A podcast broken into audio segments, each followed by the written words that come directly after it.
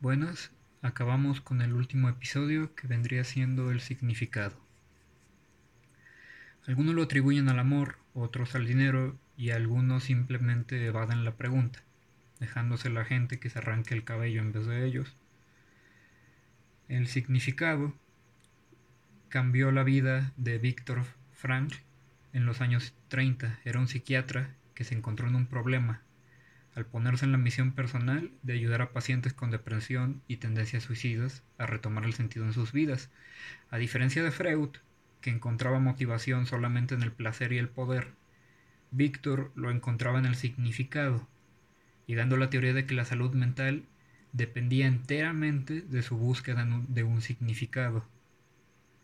Frank fue arrestado y transferido a cuatro campos de concentración diferentes separándolo de su familia, de sus hijos y su esposa. Esta situación, un hombre altamente compasivo e inteligente en una de las mayores degradaciones de la historia humana, en vez de quebrarlo, a través de tres años lo lleva a reflexionar y a salir renovado, creando una nueva escuela filosófica y escribiendo uno de los mejores libros del siglo, La búsqueda del significado. Estudió lo peor y mejor del hombre dentro de los campos el hombre inventó la máscara de gas, pero también el hombre entró a ellas con la espalda recta y plegarias en los labios, dijo Víctor. Describe este proceso en tres puntos, la admisión, la rutina y la liberación, iniciando con una ilusión de liberación, la idea de que alguien nos liberará si esperamos lo suficiente, y lo describe diciendo que el pensamiento, una idea absurda, no es tan absurda bajo una situación extraordinaria. No tenían la culpa de pensar de esa manera en la situación en la que se encontraban.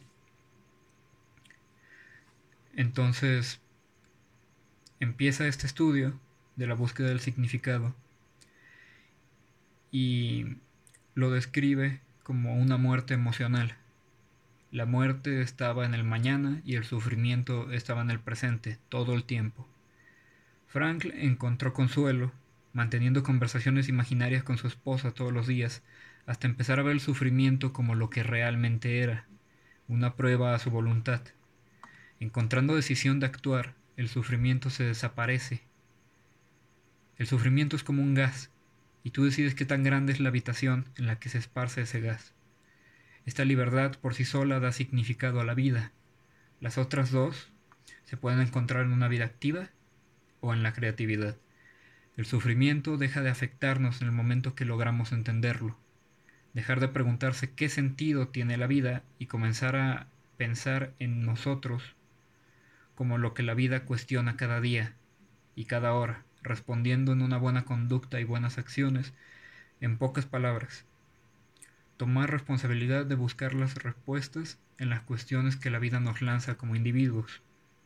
No se trata de qué significa la vida como un todo, se trata de qué significa la vida para nosotros en cada dado momento.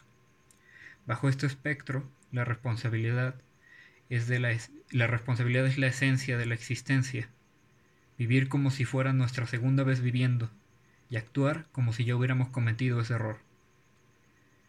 Trabajar, experimentar y sufrir son los caminos para crecer, porque bajo el dolor, la culpa y la muerte podemos usar todas estas experiencias negativas para crecer y de hecho aquí Víctor lo considera como un proceso necesario y completamente racional.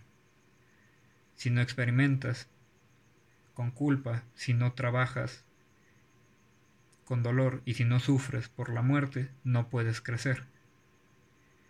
Y no es porque tengamos la obligación moral de crecer, sino porque tenemos el potencial de hacerlo y realmente no se encuentra una enteridad, al menos que se busque crecer ya bajo cualquier ideal. Entonces, no, esta es mi primera vez haciendo podcast, no suelo grabar mi voz porque no me gusta mi voz. Y espero poder acostumbrarme a esto y que si les resulta útil, poder seguirlo haciendo y que pues lo disfruten y espero ser de ayuda. Cuídense mucho.